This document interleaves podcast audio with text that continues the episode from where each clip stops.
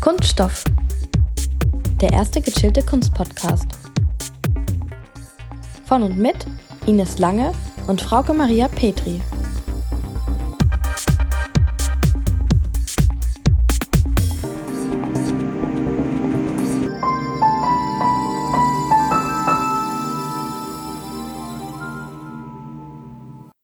Hallo alle zusammen. Hallo und herzlich willkommen zu einer neuen Ausgabe von Kunststoff. Ja, wir sitzen hier nicht alleine. Also doch, eigentlich schon. Aber wir nehmen mal wieder digital mit einem Gast auf. Genau, wir sind heute zu dritt in dem zweiten Teil zu unserem Dreiteiler Museum der Zukunft, in dem wir uns mit Ausstellungen und dem Museum ganz allgemein beschäftigen möchten. Und wir dürfen heute Christine Stender begrüßen. Hallo Tine, schön, dass du heute bei uns im Podcast bist. Hi, danke euch für die Einladung. Ja, äh, super. Und zwar werden wir heute mit ihr nicht nur über ihre Person reden, das werde ich gleich beginnen, sondern vor allem über Offspaces.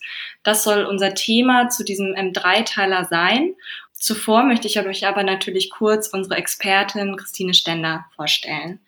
Geboren und aufgewachsen ist Christine Stender in Düsseldorf, hat dort auch 2011 ihr Abi gemacht und ist dann anschließend für ihren Bachelor zuerst in die Niederlande gegangen und hat dort International Marketing studiert. Währenddessen war sie auch Werkstudentin und in studentischen Projekten für multinationale Unternehmen tätig.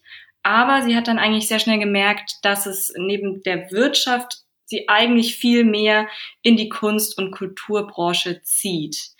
Deshalb ist sie dann quasi von den Niederlanden weiter für ihren Master in Arts Management nach England. Und dort hat sie sich dann quasi genau diesem Overlap gewidmet, also wie sie ihr Wissen aus dem Marketingbereich für den Kultursektor anwenden kann. Ihre Masterarbeit entstand dort auch zu dem Thema kulturelle Teilhabe. Das ist auch was, was wir vor zwei Wochen im Podcast schon besprochen hatten. Und ähm, in dieser Arbeit hat sie Ansätze in Bath und in Düsseldorf verglichen. In diesem Kontext ist sie auch mit der Kulturliste Düsseldorf e.V. in Verbindung gekommen. Und nachdem sie dann von ihrem Master zurückgekehrt ist nach Düsseldorf, war sie dort auch zuerst als Honorarkraft tätig und heute ist sie dort im Vorstand. Sie hat dann 2016 angefangen, den Master Kunstvermittlung und Kulturmanagement zu studieren. Daher kennen wir Christine auch. Also da treffen sich jetzt quasi unsere Wege. Neben dem Studium hatte sie viel Praxiserfahrung sammeln können, zum Beispiel, wie schon erwähnt, bei der Kulturliste im NRW-Forum, am Photo Weekend oder auch in der Galerie van Horn. Und so konnte sie sich immer weiter vernetzen. Heute ist sie wissenschaftliche Mitarbeiterin mit den Forschungsschwerpunkten in kultureller Teilhabe von nicht institutionalisierten Kulturhäusern in Düsseldorf und sie beschäftigt sich auch mit digitaler und analoger Kunstvermittlung. Ihre zweite Masterarbeit entstand dann über Offspaces in Düsseldorf, Begriff Geschichte, Struktur. Und deswegen freuen wir uns ganz besonders, dass sie heute bei uns ist mit ihrem internationalen Know-how. Und ja, Tine, vielen Dank, dass du heute bei uns bist. Ich bedanke mich. Das wird bestimmt sehr, sehr schön mit euch. Ja, wow, jetzt haben wir schon einiges erfahren und Tina mehr als ich wusste. und was wir auch nicht so wissen, das geben wir, glaube ich, ganz ehrlich zu, sind Sachen über Offspaces. Und deswegen ist meine allererste Frage, Du beschäftigst dich in der Forschung und Lehre mit dem Thema, was sind Offspaces? Kannst du uns da mal aufklären? Da müsst ihr euch überhaupt nicht schlecht fühlen, wenn ihr keine Definition habt. Es gibt nämlich keine. Also das ist vollkommen in Ordnung, wenn ihr da jetzt auch keine geben könnt. Sonst werdet ihr definitiv die neuen Koryphäen im Gebiet. Ein Offspace ist prinzipiell erstmal ein Ort, wo Kunst gezeigt wird oder sich mit Kunst auseinandergesetzt wird.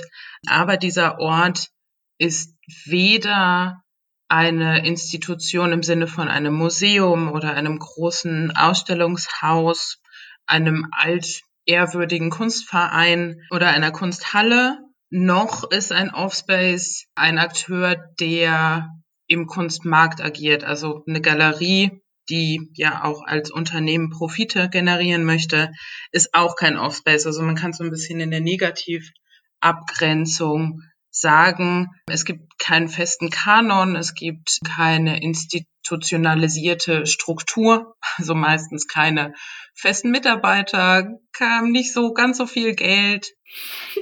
Ist das nicht normal? ja, also Eben im Geld verdienen ist es normal, aber der Ort selber hat meistens auch nicht so viel Geld. Mhm. Genau, und damit ist ein Offspace oft sehr flexibel unterwegs und kann sich ganz schnell auch mit Themen beschäftigen, die zum Beispiel in einem Museum, wo ich zwei Jahre Vorlaufzeit in der Planung habe für eine Ausstellung, einfach nicht möglich sind. Und damit kann ein Offspace alles sein von Studierenden, die noch an einer Kunstakademie sind und sagen, so, ich will jetzt hier mal was zeigen. Und bei mir unten im Haus ist das Ladenlokal leer, deswegen miete ich das mal für zwei Wochen, bis hin zu Orten, die schon seit ganz vielen Jahren ganz aktiv und auch ganz stark vernetzt unterwegs sind, die sich aber selber immer noch als Offspace verstehen. Sowas wie das Zack in Düsseldorf äh, hat, also als soziokultureller Ort, hat im Selbstverständnis immer noch den Offspace mit drinne, obwohl es die schon seit 30 Jahren gibt und die eigentlich auch schon städtische Förderung bekommen seit, ich glaube, auch 30 Jahren. Mhm. Das ist auch immer so ein bisschen das Selbstverständnis zu sagen, nee, ich möchte nicht was sein, was ich nur einem quasi elitären Kanon so ein bisschen verschreibt. Also es ist auch so aktive Abgrenzung, die da vorgenommen wird. Okay. Und kann man da irgendwie sagen, seit wann die aufgekommen sind, so Offspaces, oder gibt's die eigentlich schon immer? Ähm, das geht so ein bisschen parallel zu der Entwicklung, dass Künstler, KünstlerInnen angefangen haben, so in, in Richtung La Polar nicht mehr nur Auftragsarbeiten zu machen oder nicht überwiegend Auftragsarbeiten zu machen, sondern für sich selber als autonome Künstlerin aufzutreten und dann gesagt haben, ja, okay, euch gefällt das jetzt gerade nicht, was ich hier kreiere, aber trotzdem möchte ich das machen und dann suche ich mir halt meinen eigenen Rahmen. So das erste große Beispiel, was man da immer ganz gut nennen kann, ist Gustave Courbet, der 1855 zur Salonausstellung in Paris gegangen ist und gesagt hat, so, hier sind jetzt meine Werke, die würde ich hier gerne ausstellen. Und dann hat die Jury gesagt, hm, nö, wir wollen nur weiß ich nicht, ich glaube, es waren fünf von acht Werken aufnehmen von dir. Und dann hat er gesagt, ja,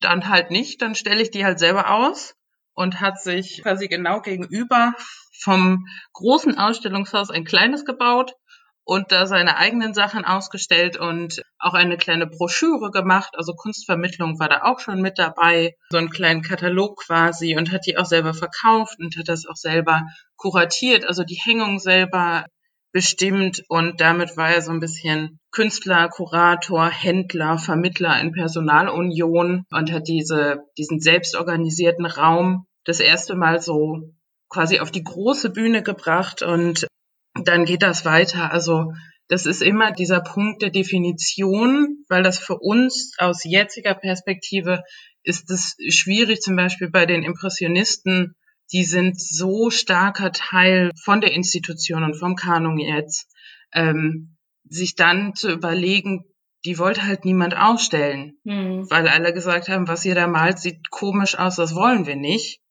Und auch die haben ihre erste Ausstellung im Atelier von einem befreundeten Künstler gemacht und halt gesagt, wenn uns keiner zeigen will, dann zeigen wir uns halt selber. Und das zieht sich durch, das machen ganz viele Künstler. Die Wiener Secession hat das gemacht, Dada hat das auch gemacht.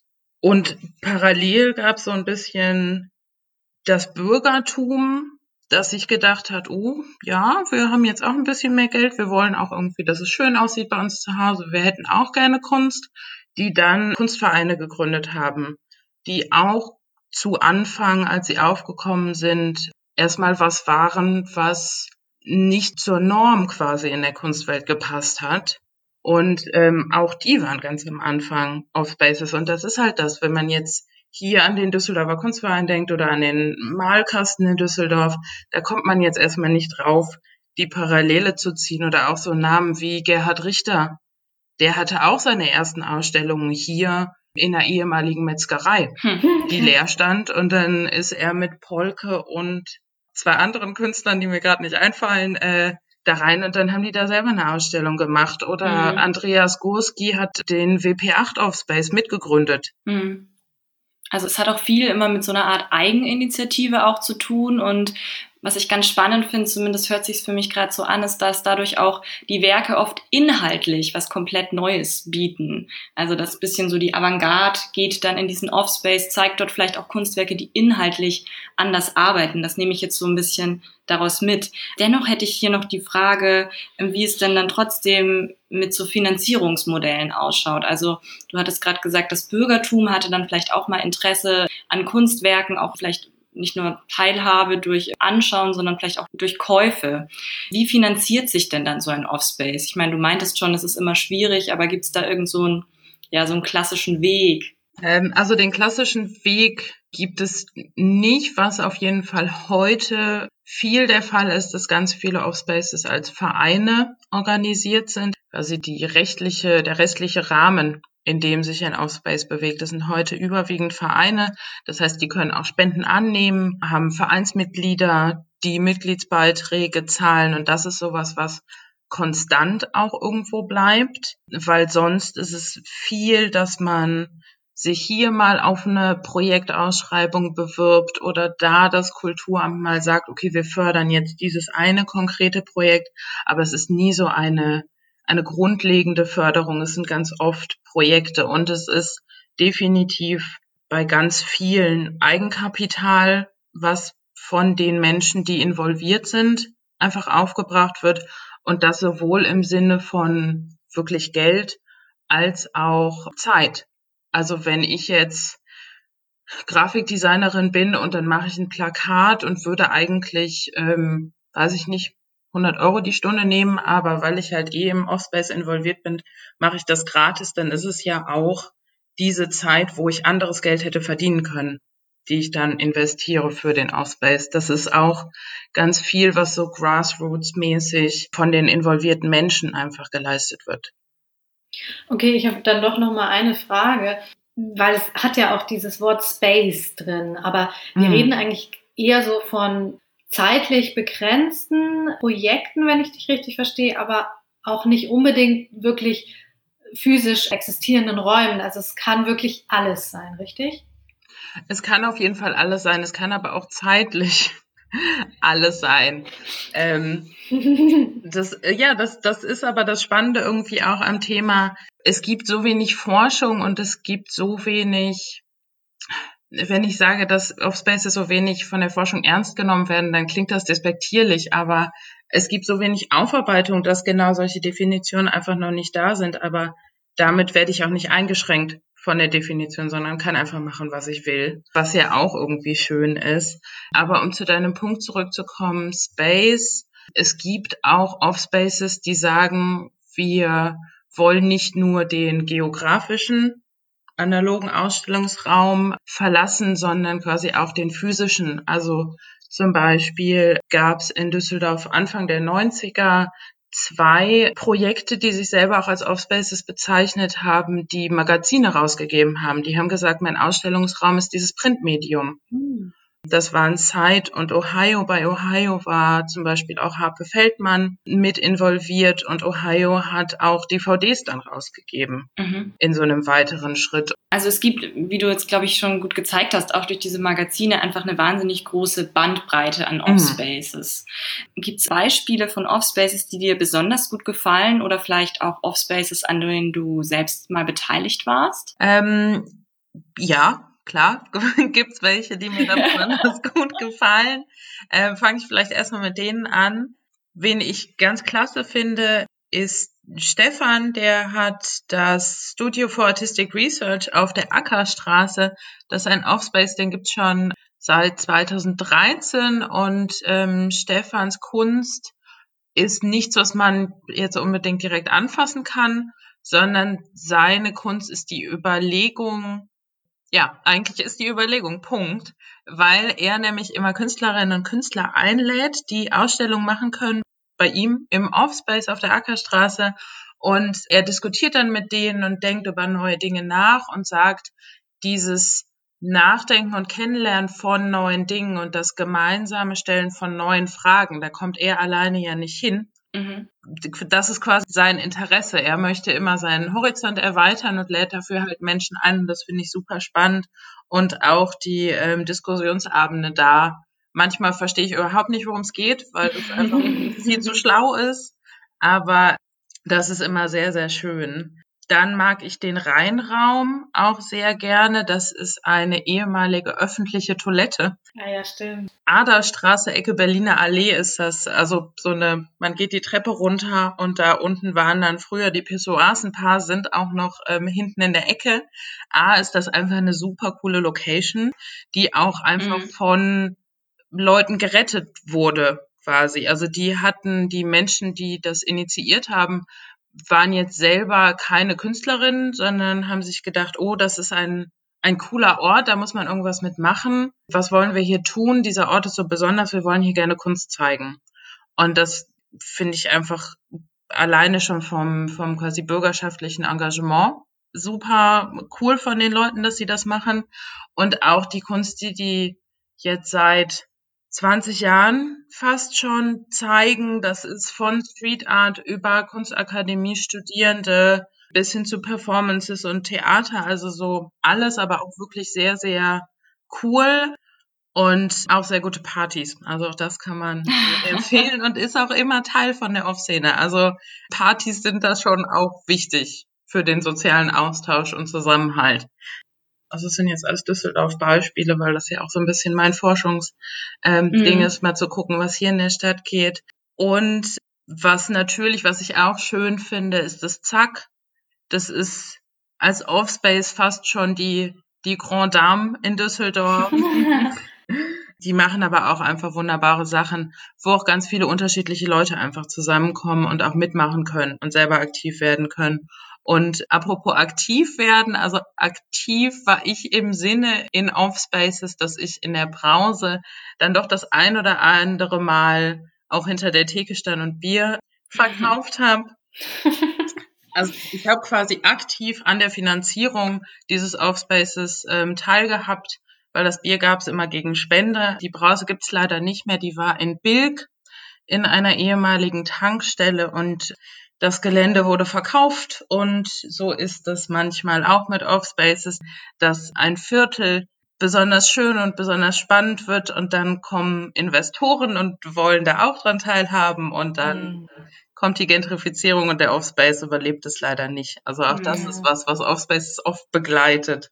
Ja, aber was sie vielleicht ja auch ausmacht, ne? Ja, wahrscheinlich. Ja, das ja. ist ja wieder dieses Fluktuide, was du irgendwie auch gesagt hast, ne? Ja, auf jeden Dass Fall. Dass es irgendwie aufploppt und trotzdem ja nicht verschwindet, sondern in einer anderen Form, vielleicht in dem nächsten Viertel dann doch irgendwie wieder hochkommt. Genau, hoffen wir es mal.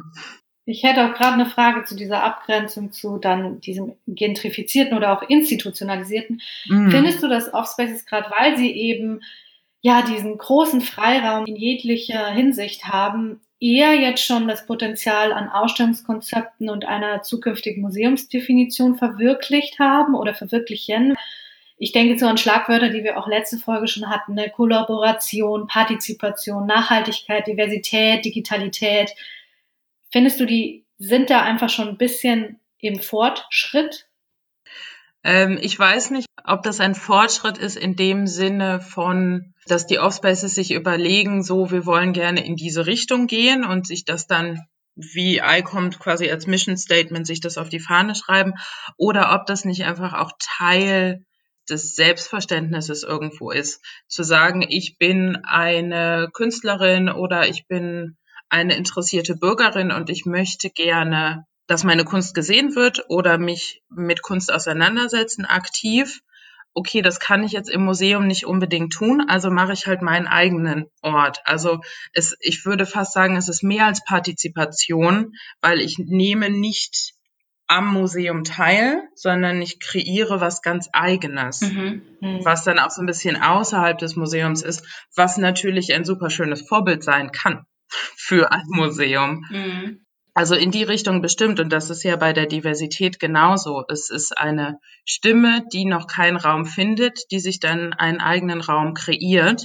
Und wie bei den Beispielen eben ja dann auch oft nach einer Zeit institutionalisiert wird, also im Museum ankommt. Die Impressionisten sind im, also nicht wegzudenken aus dem musealen Kontext aber auch nur, weil sie sich am Anfang erstmal selber repräsentiert haben. Und das kann ich mir gut vorstellen, dass das in Zukunft auch immer mehr der Fall sein wird. Und trotzdem wäre es ja schön, wenn das Museum oder wenn die Museen sagen, ja, das ist eine Entwicklung, die sehen wir. Vielleicht geben wir dem auch einfach mal Raum. Und das tun ja viele Museen mittlerweile auch. Ihr hattet ja letzte Woche auch das Beispiel des Next Museum. Das ist ja quasi genau diese Plattform für neue Stimmen. Ja, das stimmt. Und dann sogar noch im Digitalen, was ja irgendwie dann auch noch mal so eine, fast so eine ja, Internationalität eigentlich auch noch genau, mal, so eine Entzeitlichung, äh, Enträumlichung eigentlich alles. auch. Alles auf einmal. Und ja. ich denke, also die Frage nach den digitalen Offspaces hat sich damit eigentlich auch beantwortet. Ich habe mich auch gefragt, Frauke, ob wir ein Offspace sind.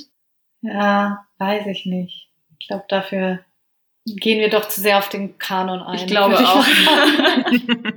Habe ich auch schon mal als Kritik gehört, so, warum macht ihn das, was eh schon eine Stimme hat? Was natürlich stimmt. Ja. ja, das stimmt. Aber tatsächlich haben wir eine andere Frage, nämlich wir haben uns ja in diesem Dreiteiler viel mit dem Museum der Zukunft auseinandergesetzt und hatten da in der letzten Folge mit Next Museum weitere Stimmen gehört.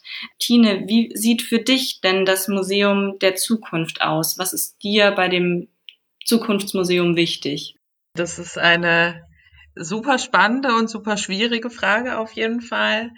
Also ich würde sagen, meine Antwort als Einschränkung vorher ist definitiv idealistisch und geht davon aus, dass man auch sehr, sehr viel Geld hat, um meine Träume umzusetzen. So.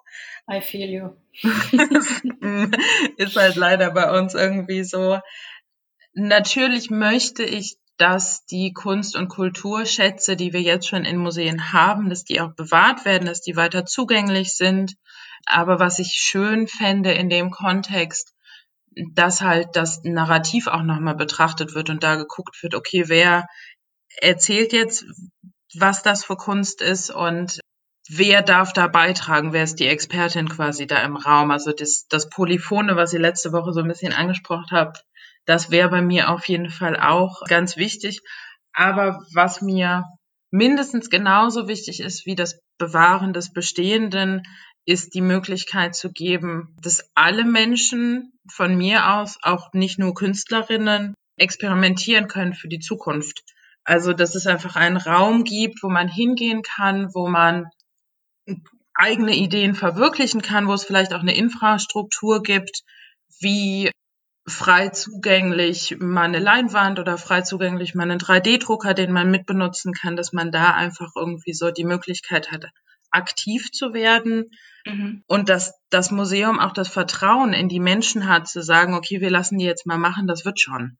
Das habe ich oft das Gefühl, dass so beim quasi diesem Elfenbeinturm etwas bewahrt wird, was so einen ganz hohen elitären Anspruch hat, weil vielleicht jetzt gerade oder in der Vergangenheit Menschen in Museen gedacht haben, ja, das, das können die Laien gar nicht erreichen. Das geht gar nicht. Und ich glaube, dieses Vertrauen gegenseitig, dass auch Laien da ganz großartige Dinge hinkriegen können, das fände ich schön, wenn es das mehr gäbe. Und zu diesem Narrationsthema, was ich ganz spannend finde, es gibt so eine Diskussion, dass das Museum sich wegbewegt vom Objekt, also vom Kunstwerk oder vom alten Säbelzahntiger, der da ausgestellt wird, was auch immer, hin zur Information. Also dass das Museum ein Ort wird, wo ähm, natürlich noch Objekte da sind, aber wo auch einfach ganz viel Information und Austausch und Diskussion stattfindet. Das finde ich super. Und ich bin in meiner Recherche irgendwann gestolpert über ein Zitat aus dem Konzeptpapier vom ZAK von 1979, und obwohl das ja schon relativ alt ist, fand ich das super schön irgendwie als so als Quintessenz, was ich mir auch wünschen würde. Die haben da nämlich damals geschrieben, dass sie ein Ort sein wollen für gleichberechtigte Selbstartikulation. Oh, wow. Und das fand ich irgendwie total nett und das fände ich auch für die Zukunft super schön. Hm, das ist ein schöner Ansatz.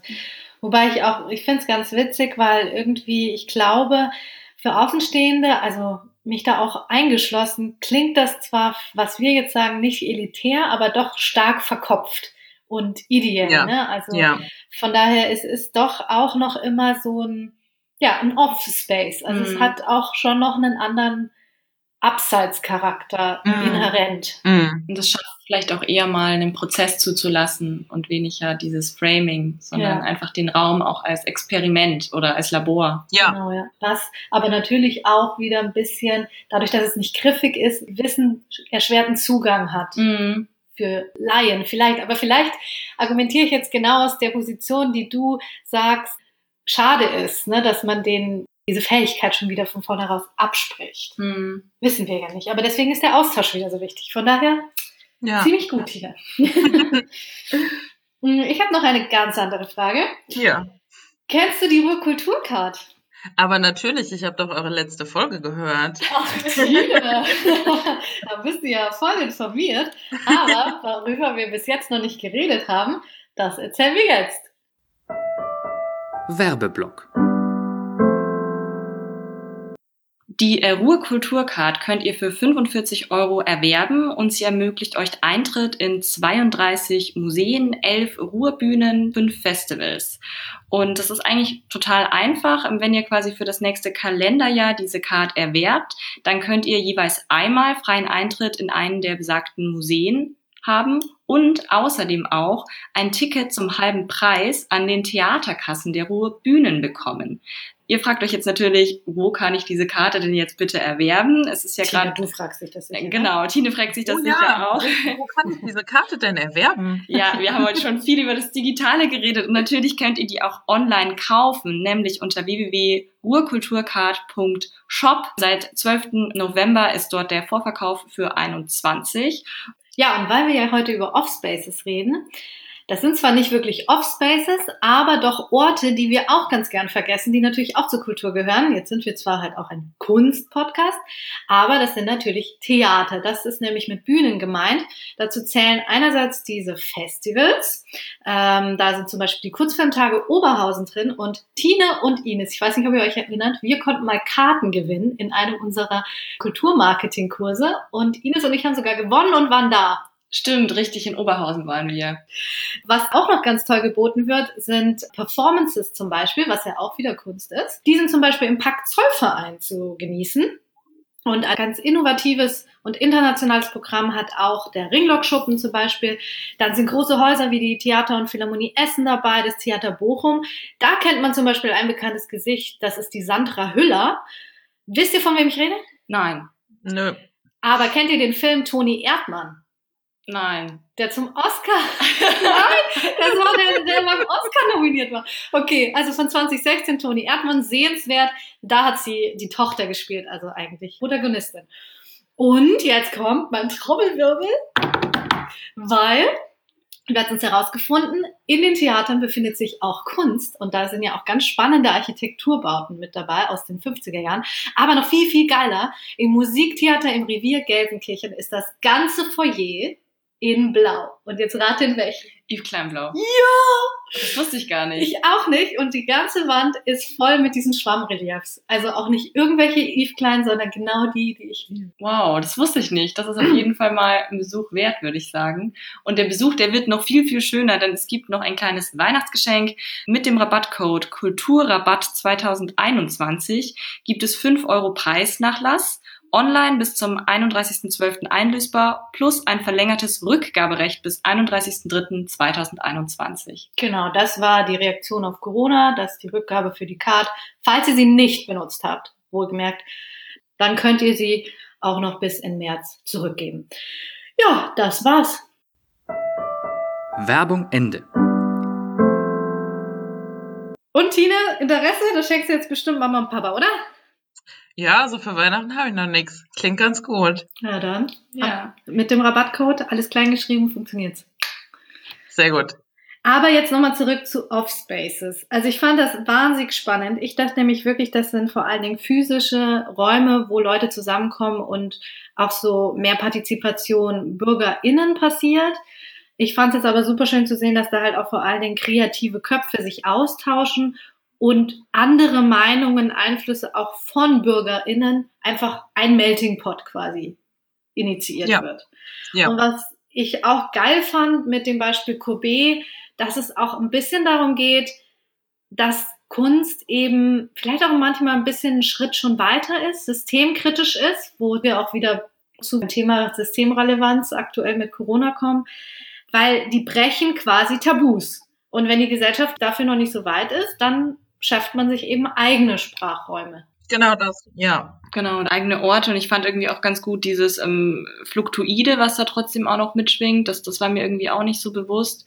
Und das ist eben auch, und das hattest du ja auch noch mal gesagt, es geht hier nicht nur um bildende Kunst. Ne? Es geht hier genauso auch um irgendwie Theater, um Musik, alles weitere. Und es geht auch um ein wahnsinniges ja, Kollaborationsgefühl hatte ich auch irgendwie jetzt so den Eindruck. Und deswegen, ja, fand ich die Einblicke super spannend. Und vielen Dank, Tine. Danke euch für die Einladung. Das war sehr, sehr schön mit euch. Ja, wir danken dir für diesen tollen Input. So hätten wir das nicht hinbekommen, weil wir wussten ja nicht mal, was Offspaces ist.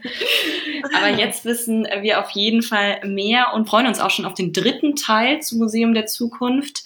Und äh, da werden wir noch über Privatsammlungen reden. Genau, da kommt eher so der finanzielle Aspekt, ne, weil Kulturförderung, du sagst es auch schon, Offspaces sind oft Basisvereine.